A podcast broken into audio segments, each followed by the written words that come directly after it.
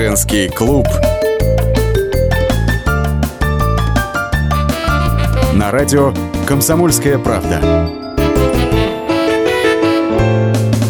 Страшно представить, когда человеку ставят диагноз рак – звучит как приговор на самом деле, и перед глазами масса примеров, когда люди погибают от этой э, страшной болезни, можно сказать, болезни этого века. Поэтому история, когда кто-то мог справиться с таким страшным заболеванием, мы считаем удивительно, они вселяют в нас надежду. С вами Ольга Медведева. И сегодня наша история пойдет именно о том, как человек справился с раком, о женщине, которая стала мамой в 45 лет. У нас в студии Елена Николаева, депутат Госдумы, президент Национального агентства малоэтажного и коттеджного строительства. Здравствуйте. Здравствуйте. Елена, спасибо, что вы к нам пришли и что готовы рассказать об этой своей истории. Давайте прямо с самого начала. Как вообще вы узнали о том, что у вас это заболевание? А, это произошло уже достаточно давно, практически, наверное, больше 16 лет, когда э, я родила свою первую дочку – Ей было около трех лет. И мне казалось, поскольку у нее было у самой достаточно непростое заболевание, я все время занималась и работой, и ее лечением, а, как-то не было времени обращать внимание на себя, но у меня было все время ощущение, что вот в груди ну, какой-то узелок. Мне казалось, что я не расцедилась, что вот просто это потом пройдет, я потом этим займусь. Вот. Но в какой-то момент этот узел начал расти очень быстро, и за две недели э, с размера пятикопеечной монеты вырос до куриного яйца. Да это стало что? понятно, что Уж. уже все очень серьезно. Я быстро пошла, естественно, к врачам. И диагноз мне был поставлен молниеносно, мне даже не дали времени на то, чтобы думать, не думать. Меня сразу госпитализировали, причем госпитализировали меня на профсоюзную, это центр радиологии, рентгенографии. Мне многие задавали вопрос, за деньги? Нет, меня госпитализировали по ОМС э, абсолютно бесплатно. И угу. я, кстати, очень благодарна тем врачам, которые мной занимались, потому что великие профессионалы. Очень четко был поставлен диагноз, и практически, ну, сразу стало понятно, что нужно очень быстро его лечить, поскольку мне тогда было 30, 32 года, даже чуть меньше. Вот. Ребенок маленький на руках, понятно, что надо было очень быстро принимать все решения. Собственно говоря, и практически сразу я попала на операцию.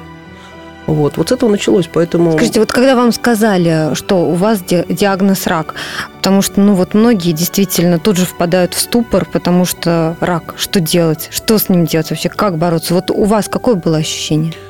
Ну, количество эмоций было огромным. Я не зря написала потом в своем инстаграме, что жизнь после этого поделилась на два периода, на до и после, потому что мне абсолютно по-другому произошла серьезная переоценка ценностей в жизни. Сразу стало понятно, что важно, что не важно, что есть суета-суета, есть настоящие дары Божьи, на которые мы, к сожалению, иногда не обращаем внимания и считаем, что так и должно быть, а вместо того, чтобы э, каждый день благодарить Бога за то, что Он нам дарит этот день. И, конечно же, когда я это узнала, страх, у любого человека это будет страх, э, испуг и Э, и отчаяние какое-то было, и мне было безумно жалко смотреть на свою маленькую дочку, потому что ей три... Сколько ей тогда? Ей три, три, три годика было? было. Я понимала, что я, собственно говоря, вот только-только ее родила, я ее еще даже на ноги не поставила. Вот, у меня тогда э, было предприятие, я занималась э, производством, и ну, было много вопросов, которых мне приходилось решать параллельно, да, и, естественно, семья, и муж, и друзья, и мама, которые я до последнего не говорила, потому что я боялась, что как мама отреагирует на это. Вы даже можете не поверить, но э, я даже благодарна этой болезни, потому что она во многом дала мне возможность переосмыслить мое существование – то, зачем я на этой земле, что я делаю, почему я это делаю, для чего, и какую миссию я выполняю на этой земле. И мне было очень важно прийти к Богу, и вот я благодаря болезни пришла к Богу. Я считаю, что, наверное, это главное событие в моей жизни, потому что первое, куда я пошла, когда действительно я узнала о диагнозе, о том, что вот завтра будет операция, я пошла в храм, я соборовалась, и, вы знаете, у меня была очень интересная история, очень интересная ну, история. Это было как раз перед воскресным богослужением э, в субботу вечером, а в понедельник я уже ложилась в больницу на операцию. И я подхожу дочку, укладываю ее спать, и она, она никогда не просила меня лечь рядом с ней, она такая вся очень самостоятельная была. Вдруг говорит, мамочка, ляг рядом со мной. Вот, и я ложусь, она начинает меня гладить по головке и говорит, мамочка, у тебя мозг больной. И я так на нее смотрю, у меня слезы в глазах. Ну, думаю, не надо же пугать маленькую девочку. И я начинаю переводить разговоры. Ой, говорю, Настенька, мы завтра с тобой пойдем в храм, мы с тобой завтра исповедуемся, причастимся. А потом я еще соборовалась. И она мне говорит, мама, а что такое причастие? Я начинаю объяснять, что причастие – это когда хлебушек – это тело Господа, вино – это кровь Господа, и Господь входит внутрь нас. Трехлетний ребенок мне отвечает, мамочка, это очень хорошее такое ну, я сказала, такое таинство. Это хорошее таинство. Говорит, угу. знаешь, говорит, что я не понимаю? Зачем нужно, чтобы Господь входил внутрь нас, если Он и так внутри нас? Муж как вас поддерживал? А, вы знаете, мне тогда очень повезло, потому что, конечно, поддержка близких, поддержка мужа, поддержка друзей, в этот момент, я могу абсолютно точно сказать, это, наверное, критически важно. Угу. Когда мы лежали в отделении, в основном девочки лежали, и, кстати, очень много молодых девочек было, даже моложе, чем я, к сожалению, да. Огромное количество девочек страдали не только и не столько из-за болезни они страдали из-за того, что они брошены именно в этот момент. Вы знаете, интересная статистика. 80% мужчин бросают своих женщин, которые попадают в такую ситуацию. 80% мужчин. Если мужчина попадает в такую ситуацию, практически все женщины остаются с ними до конца.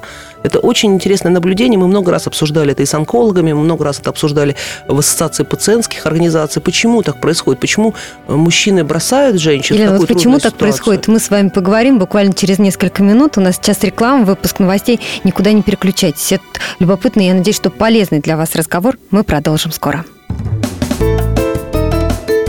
Женский клуб. На радио «Комсомольская правда».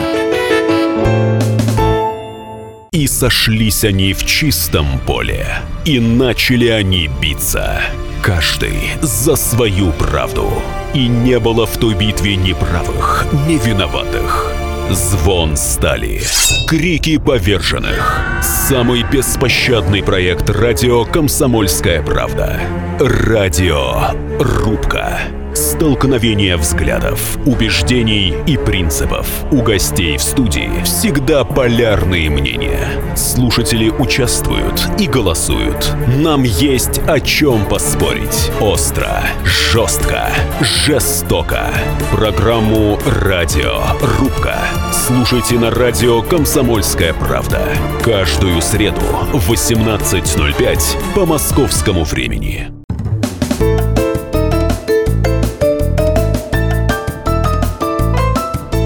Женский клуб. На радио «Комсомольская правда». С вами Ольга Медведева, и напомню, что сегодня у нас в студии Елена Николаева, депутат Госдумы, президент Национального агентства малоэтажного и коттеджного строительства. Женщина, которая победила рак, стала мамой в 45 лет. И вот в предыдущей части нашей программы мы затронули такой вопрос, что очень часто мужчины в таких критических ситуациях уходят от женщин. Женщины остаются, остаются одни, и вот от этого одиночества страдают даже больше, и, наверное, не могут справиться, собственно, поэтому Вы знаете, болезнью. многие уходят не только из-за болезни, сколько из-за вот этих э, тяжелейших переживаний, которые усугубляют, естественно, и физиологию болезни. И вот ну, было видно, что если девочка не хочет жить... Знаете, моя бабушка в свое время говорила замечательную фразу. У меня у бабушки был очень долго рак крови, почти 25 лет. Mm. И она тоже его, ну, вот с ним жила долгое время, причем последняя стадия у нее была более 12 лет. И это, ну, тоже такой пример на моих глазах был. И вот она мне всегда говорила, Аленочка, если человек хочет жить, медицина в этом смысле бессильна. Вот эм, мне кажется, что в такой ситуации, когда бросают близкие, э, бросают любимые в такой трудный момент, а мужчины, видимо, просто слабы, они не готовы быть рядом вот в такой непростой ситуации, э, у человека пропадает желание жить.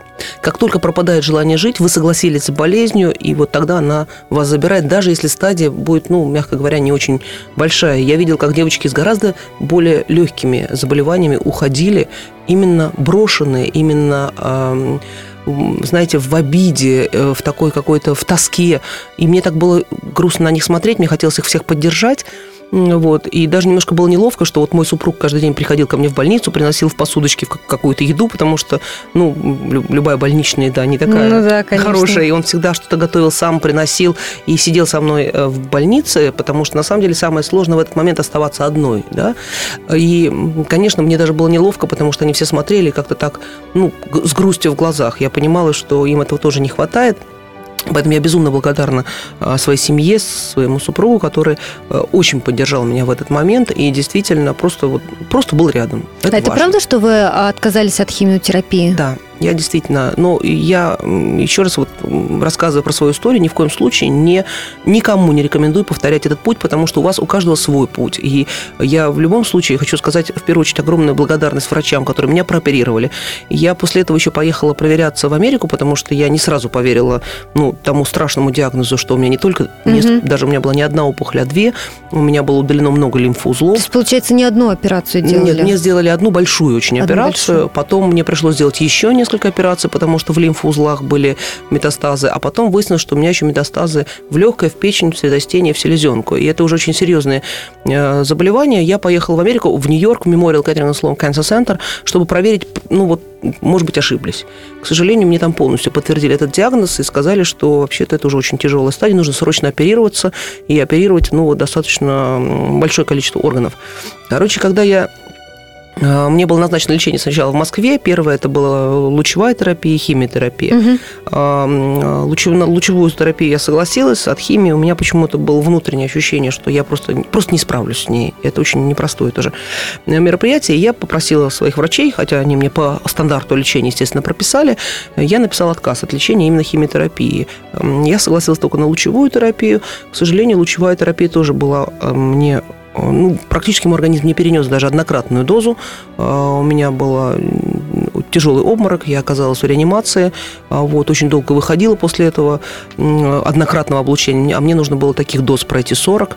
А, понятно, что и сам организм на тот момент был очень изношен, понимаете, поэтому я, честно, понимая, в какую трудную ситуацию оставлю врачей, я написала официальный отказ от лечения, хотя академик Харченко, который меня оперировал, это уникальный совершенно человек, просто потрясающий профессионал, Э, почти три часа убеждал меня, что мне осталось всего несколько месяцев жизни, если я иду Ужас. на этот шаг, то, ну, вот он мне рассказал Врачи все, открыто об этом Абсолютно. Говорят. Все что, все, что со мной будет, он пытался меня вразумить, но вот у меня была внутренняя уверенность, что вот у меня есть свой путь. Женский клуб на радио «Комсомольская правда». Я посещала очень много святых мест, я купала в святых источниках, хотя это было сразу после операции. Опять-таки все говорили, что я сумасшедшая. Но вы понимаете, у меня было настолько Э, ну, фанатичное желание жить, фанатичное желание жить, что мне кажется, что в тот момент я могла сделать все. Получается, сколько по времени вы боролись с болезнью? Несколько лет. Э, сначала я, э, вот, пройдя операци... радикальную угу. операцию такую, не одну, потом несколько узлов еще пришлось удалять, я восстанавливала долго сам организм, и вот для этого была разработана целая методика. Я поехала в горы и вместе с профессором военно-медицинской академии Геннадием Михайловичем Черняковым, который помог мне пройти очень такой непростой путь по реабилитации. Также я принимала определенные препараты, которые э, воздействуют на гипофиз и заставляют организм заново эм, перенастраиваться и распознавать онкологи... вот, э, онкоклетки угу. и бороться с ними. Это очень непростая тема. У меня было много обмороков, у меня это такой, знаете, вот если сравнить, это как барон Мюнхгаузен, который вытаскивает сам себя за волосы с болота. Вот у меня было ощущение примерно такое, что я сама себя должна откуда-то прям вытащить. При этом я ездила по святым местам, очень жесткую диету э, использовала. Ваша дочь, вот пока вы э, боролись с болезнью, естественно, она росла, а все происходило ведь у нее на глазах, и борьба вот с этой вот болезнью. Как вы с ней разговаривали? Разговаривали ли вообще на эту тему? Задавала ли она какие-то вопросы? Ну, вы знаете, надо сказать, что Настенька очень такая э, открытая девочка и очень мудрая девочка. Вот, во-первых, она сама очень непростое заболевание пережила в раннем возрасте. Нас очень серьезно заразили в роддоме, мы много-много лет лечились потом Ничего от этого. Себе. Поэтому я уделяла настолько много внимания ей, что я пропустила раннюю стадию своей, угу. своей болезни. И э, мы, я всегда с ней разговаривала как со взрослой. То есть не было такого, что уси-пуси. Наоборот, мы разговаривали, может быть, более простыми терминами, не такими там, наукоемкими, но при этом она всегда понимала, что, что происходит, как происходит. И, вы знаете, поддержка от Насти была настолько важна, и вот эта любовь, которую она ко мне э, отправляла, мне кажется, как раз желание жить, растить, вырастить ради Настюшу нее, ради да? нее, ради э, семьи, ради своих близких, э, она, она возобладала, понимаете? То есть стало понятно, что действительно я еще не все сделала в этой жизни, и вот этот опыт, который мне послан, он как раз дает возможность просто по-другому взглянуть на всю ситуацию. Еще я хочу вспомнить одну совершенно фантастическую историю. 30 километров от Углича есть такое село Никольское, там есть храм Никольский, угу. в котором э, тогда э, служил старец Иоанн. И я захожу в храм, очень много народу, а, вот, все хотят попасть к старцу, но к нему достаточно сложно попасть, и не, не каждому это удается. Заходит старец на вечернюю, на, на ночную службу, это было уже часов 11 ночи. Вот он проходит мимо нас, вдруг останавливается, поворачивается ко мне, говорит, ты зачем операцию это сделала? Надо было сразу ко мне, отмолили бы. Ничего себе. У меня был шок такой, вы себе представить не можете. Я стояла просто в оцепенении. Вот, потом он повернулся говорит, ну ничего, помолимся. И пошел в алтарь. Мы с моей подругой так переглянулись друг с другом. Вот она сказала, что это было. Я говорю, я не знаю, но, видимо, я правильно сюда приехала. Действительно, я тогда отстояла всю эту службу. Мне немножко было трудно, потому что это было, ну, относительно сразу после операции, но я старалась просто вот сдержаться, вот как-то так выстоять это все. И в какой-то момент были просто слезы градом. Я, при том, что я не очень плаксивый человек, то есть я вся такая, ну, умею себя держать в руках, а тут вдруг слезы градом, и я вдруг поняла, что именно в этот момент батюшка молится обо мне. Вот просто я почувствовала, что вот такие, знаете, слезы очищения. Елена, мы сейчас прервемся на несколько минут, впереди у нас реклама, выпуск новостей, никуда не переключайтесь. Женский клуб на радио «Комсомольская правда».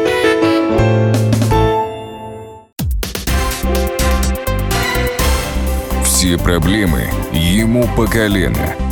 И по пояс любые критики. По плечу разговоры с теми, кто по локоть увяз в политике. Политика в России – это не только скучные речи и предсказуемые выборы – Политика в России – это еще и яркое шоу. Это и схватка не только идеологии платформ, но и характеров и личностей. И потому программа о политике должна быть бескомпромиссной и жесткой, потому что веду ее я, Александр Гришин, политический обозреватель «Комсомольской правды». Политическое шоу «Руки по локоть» с Александром Гришиным. Слушайте каждый вторник в 16.05 по московскому времени.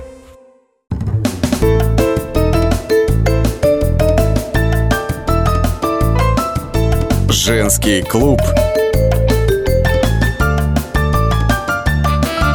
На радио «Комсомольская правда». С вами Ольга Медведева, и сегодня у меня в гостях Елена Николаева, депутат Госдумы, президент Национального агентства малоэтажного и коттеджного строительства. И говорим мы о том, как Елена победила рак.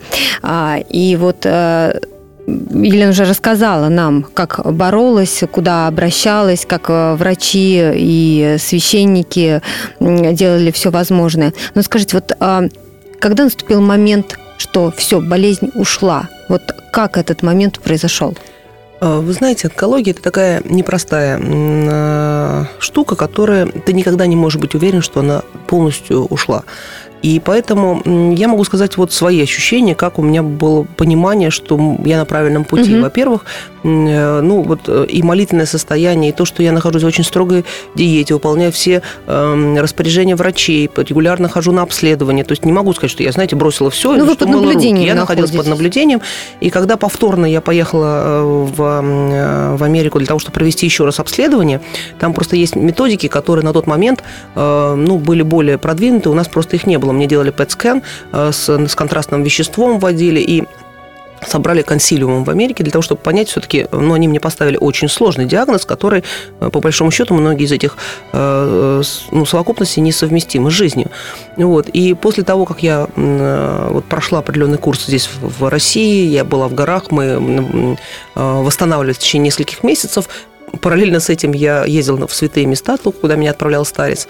И вот я поехала а, буквально на несколько дней э, в Америку, чтобы понять, какое у меня, каково мое состояние на сегодняшний момент, и если надо делать, то какие операции надо еще сделать. Я приезжаю, и тот же врач, который меня оперировал, в смысле тот, который меня наблюдал в первый раз, mm-hmm. сделал со мной ну, соответствующее обследование э, через несколько месяцев.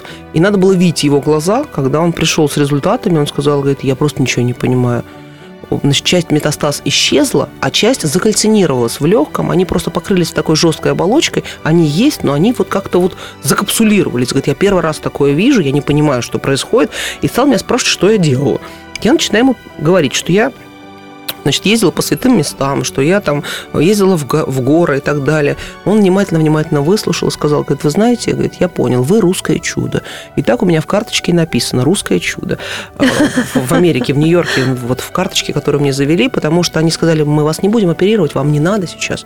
Через несколько месяцев после вот э, этого лечения такого интенсивного, они не нашли метастаз. Причем он говорит, если бы мы не делали это на том же ПЭТ-скэне, что и несколько месяцев назад, мы подумали, что, ну, ошибка диагностики. Но поскольку это мы делали сами, сами вводили контрастное вещество, один и тот же лаборант это делал, ну, то есть это просто для них было совершенно потрясающе. Однако через несколько лет опять, э, я же регулярно обследовалась, э, стали увеличиваться опять лимфоузлы, опять пошло mm. возобновление заболевания, и мне пришлось еще раз и оперироваться, и наблюдаться, поэтому я не могу сказать, что это все прошло одномоментно. Вот. Но все равно уже внутри было такое вот прям уверенность, что совсем справлюсь. Вот все нормально. Значит, что-то опять накосячила, нагрешила. Вот за это получи, сейчас распишись. И я к этому именно так и относилась всегда. Поэтому было еще несколько операций, было несколько таких вот сложных моментов. Поэтому сказать, что вот э, я в какой-то момент решила, что все, я здорова, нет. Женский клуб на радио «Комсомольская правда» произошло еще одно чудо в моей жизни, и э, я забеременела, и когда врачи мне говорили, вы вообще понимаете, как что раз вы делаете? хотела да. сказать, что, во-первых, беременность, она может же спровоцировать обострение Я хочу сказать, что самая большая проблема для всех девочек, которые сталкиваются с этой ситуацией, потому что, говорят, категорически запрещается потом иметь детей.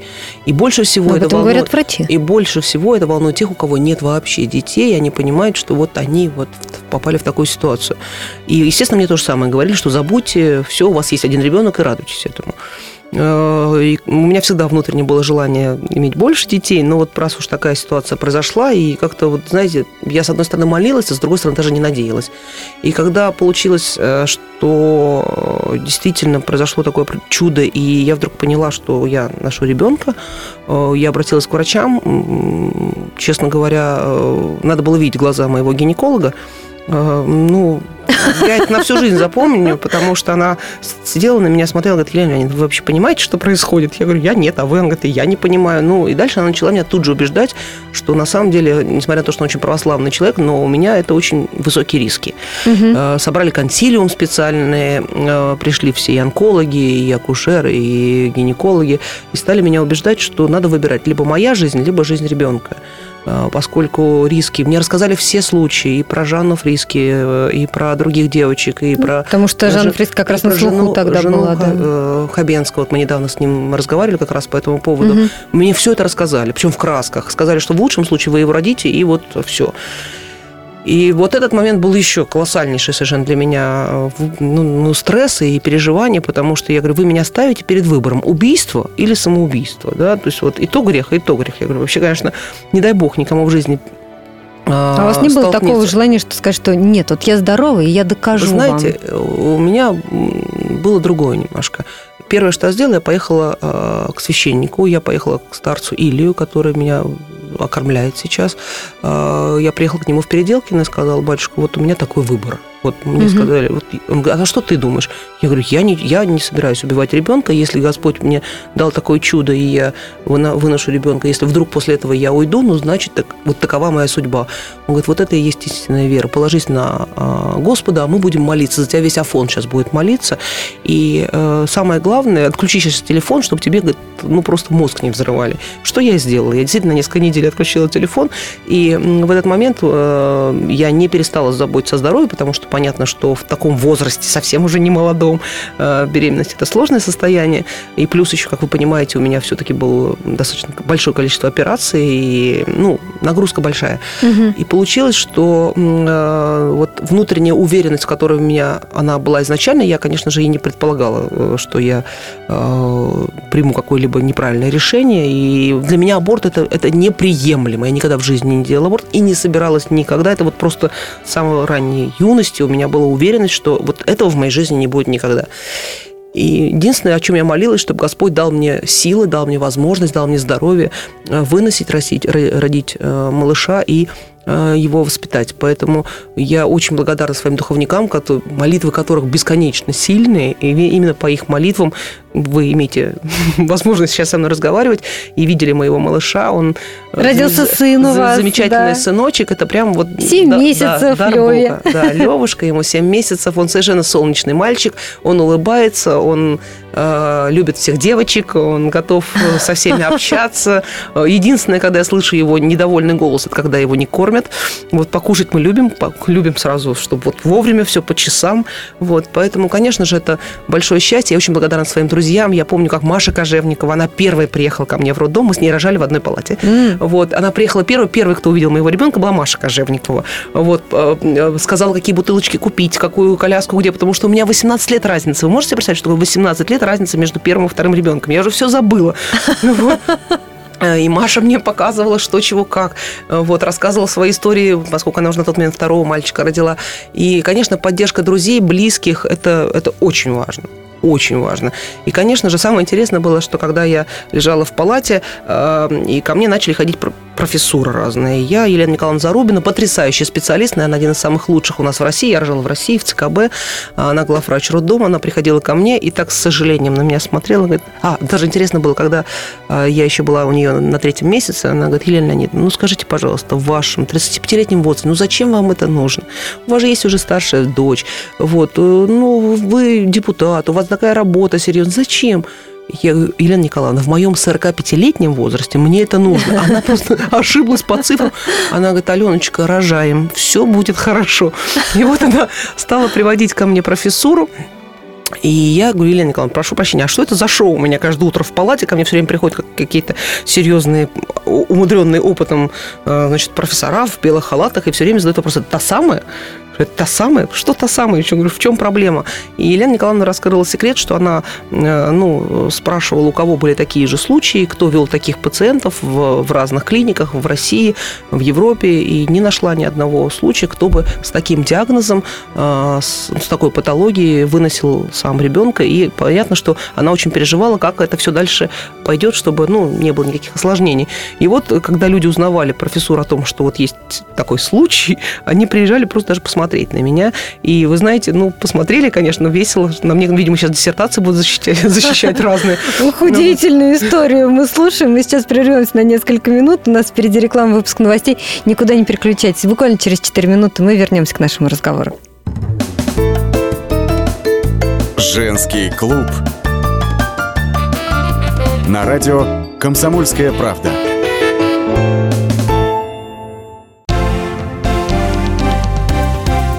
Здравствуйте, я Евгений Беляков, заведующий отделом экономики газеты «Комсомольская правда».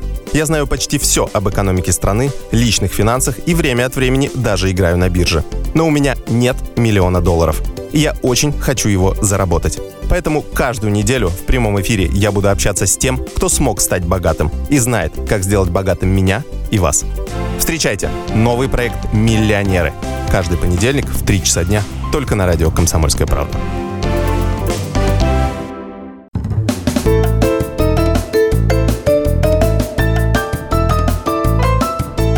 Женский клуб. На радио «Комсомольская правда». С вами Ольга Медведева. Сегодня в гостях Елена Николаева, депутат Госдумы, президент Национального агентства малоэтажного и коттеджного строительства. А, Елена, ну вот а, вы уже говорили, э, как вам помогли врачи, как вы благодарны вот русским врачам. Между тем, многие ругают нашу медицину.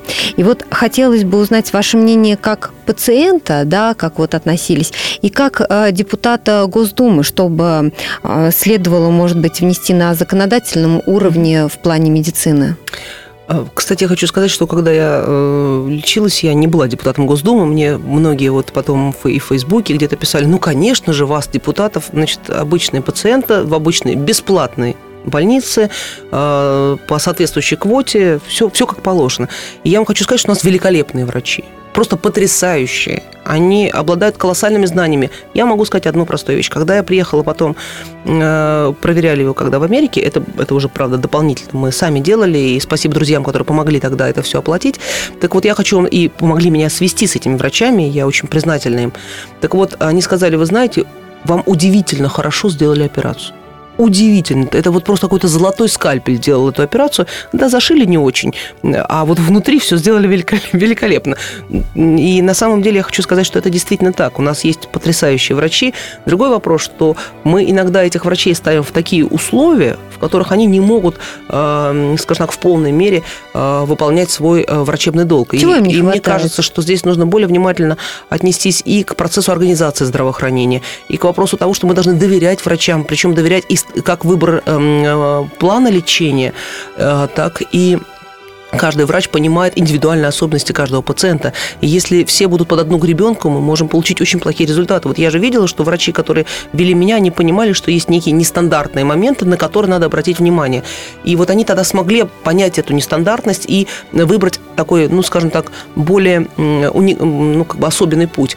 А если всех под одну гребенку, кому-то это хорошо, а для кого-то это может не, не быть успешным. Поэтому надо врачам доверять, нужно больше давать им в этом смысле э, возможности работать. Ну и, конечно же, должна быть адекватная оплата труда, потому что, когда мы потом разговариваем с врачами, мы сейчас с многими из них дружим, э, общаемся, и я понимаю, насколько колоссальная нагрузка на них, вы знаете, э, когда они по несколько десятков операций в день делают, при этом после этого падая прямо в операционных, и я это видела своими глазами, как они еле живые выползали потом и еще шли на осмотр пациентов, им просто ну, титанический труд, и те, на самом деле, копейки, которые они получают за этот труд, ну, это, конечно, неадекватная оплата.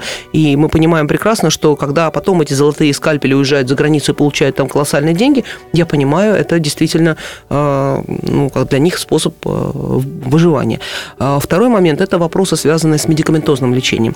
Дело в том, что, да, мы сейчас активно развиваем отечественную фармакологию, но именно в сложных заболеваниях, особенно таких как онкология, далеко не все отечественные препараты имеют хорошие результаты. И на моих глазах, э, и мы много сейчас посещаем разных, заболев... разных э, онкологических госпиталей, я много помогаю сейчас, у меня есть свой национальный фонд развития здравоохранения, я... мы проводим очень много акций и мероприятий, инициируем законодательные инициативы именно в сфере здравоохранения. Так вот, мы были и в детском онкологическом госпитале, где мне мамочки показывали, как у детей после того, как им сменили импортные лекарства на отечественные, извините, просто стали черные обуглившиеся уши. То есть уши горят у детей. Вы можете себе представить, это, это просто катастрофа. То есть мы не всегда понимаем, что качество препаратов, оно просто не, ну, не соответствует тем тому, той сложности заболевания, которое приходится лечить. Ну, я еще раз говорю, конечно же, медицину в данном случае э, надо особенное внимание уделять с точки зрения именно и финансирования, и обеспечения, и э, знаете, эффективности тех денежных средств, которые направляются. Потому что иногда эти деньги можно использовать более гармонично, более эффективно, достичь лучшего результата, если более э, универсально подходить к каждому пациенту. Ну, конечно же, это надо давать такие возможности и не всегда просто бить по рукам врачей, у которых иногда просто отбивают охоту э, работать вот так вот нестандартно и с душой. Но, несмотря на это, подавляющее большинство врачей – это просто уникальные люди, которые просто служат, служат людям, они отдаются полностью, и просто им низкий низкий поклон. Женский клуб на радио «Комсомольская правда». Со своей стороны хочу сказать, что именно вот те чудеса, которые, например, в моей жизни, и для многих для них, это тоже, знаете, ну, как сказать, такой хороший пример. Даже когда я прихожу сейчас в, онко, вот, в, на профсоюзную, э, Сан Саныч Гваришвили берет меня иногда за руку и ведет меня по палатам. И показывает всем девочкам. Говорит, вот, посмотрите, я ее похоронил еще 12 лет назад. Ничего, видите, выжила, вон еще крутится, еще, говорит, работает как. Говорит, я ее вечно по телевизору вижу. Поэтому, на самом деле, очень многое зависит от врачей, но еще больше зависит от, от вас самих, от вашего настроя, от того, как вы найдете в себе внутренние силы бороться, сопротивляться этому заболеванию. Как сказал тот же Сан Саныч, эта болезнь не любит Э, слабых людей. Она как раз, а, э, вернее, она боится сильных людей. Поэтому если ты находишь в себе эту силу, ты находишь возможность преодолевать себя и идти дальше, то Господь тебе дальше посылает эти силы. Важно просто понять и осознать, для чего тебе была послана эта болезнь. Еще очень важный вывод для себя я лично сделала. Понимаете, когда вы живете только с какой-то, вот знаете, потребительской э, миссией, ну, даже не миссия, не знаю, какой-то системы ценностей. Вот сегодня вкусно покушать, завтра там купить что-нибудь там из хорошей одежды, послезавтра там, ну, куда-то сходить там и так далее. Это все настолько узкое и вот, э, знаете ли, мелко, знаете, помните, как мелко хоботов. Mm-hmm. Вот если мы в такой системе ценностей, то в некотором смысле для Вселенной вы не столь ценны. А вот если вы начинаете уже жить для людей, если вы начинаете делать что-то очень важное в целом для общества, там, для, для, э, для веры, для того, чтобы жизнь стала лучше вокруг. То есть вы начинаете структурировать пространство. Вот у меня первое образование физтех, и у нас есть такое понятие структурированное пространство, когда вот в общем хаосе молекул, которые каждый двигается сама по себе, вдруг одна молекула начинает двигаться с четко заданной, с заданным функционалом, да, и она сначала гармонизирует пространство вокруг себя. Все вокруг молекул начинают двигаться так же. Потом эти молекулы вокруг себя. И таким образом вот просто это пространство начинает структурироваться, и оно начинает обладать неопределенным знанием информацией, силой, понимаете? И вот если таких людей будет больше в обществе, то и общество будет более, более чистое, более структурированное, более духовное, если хотите, да? И мне кажется, вот это, этот вывод, по крайней мере, вот у меня он точно внутри есть, поэтому многие сейчас даже не понимают, почему я так активно занимаюсь, там, не знаю, законотворческой деятельностью, общественной деятельностью, благотворительной деятельностью. Зачем тебе это надо, Николай? Чуть делать больше нечего а я даже объяснить не могу. У меня совершенно другая теперь система ценностей, и там, где многие думают, наверное, там что-то непонятное, какие-то мотивы у нее, ну, все очень просто, все на поверхности. Я просто по-другому не могу, понимаете? Я говорю, мне каждый день Господь Бог ставит прогулы на кладбище. Вот я должна этот каждый день честно отработать. У нас есть отклики на нашем сайте kp.ru, где опубликован у вас материал. Я вот э, приведу цитаты э, тех посетителей, которые там оставили э, свои заметки. Я вышла из четвертой стадии, ни на минут не сомневал, что все будет хорошо. Скоро будет как пять лет, я живу благодаря этой вере в свои силы, веры в помощь врачей, поддержки родных и друзей.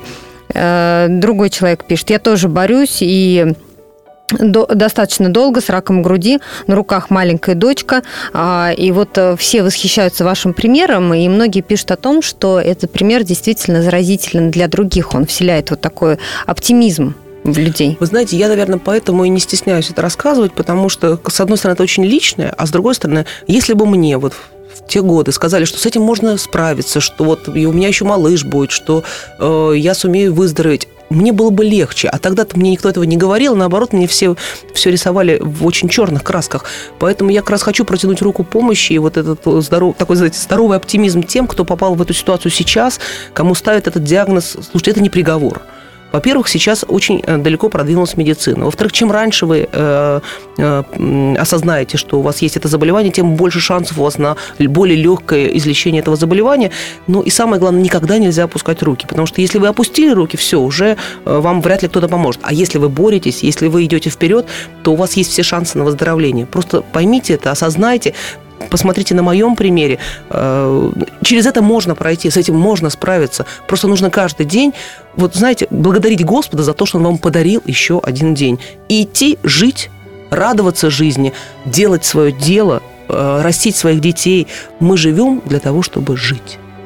Елена, спасибо вам большое за этот душевный разговор. Я надеюсь, что наши слушатели, они прислушаются а, к вам, прислушаются к тому, что вы сказали. А, мы желаем вам здоровья, в первую очередь здоровья. Спасибо большое. Я напомню, что у нас сегодня в студии была Елена Николаева, депутат Госдумы, президент Национального агентства малоэтажного и коттеджного строительства. Вам спасибо, всем здоровья, счастья и дай бог, чтобы все у вас было хорошо. Женский клуб на радио «Комсомольская правда».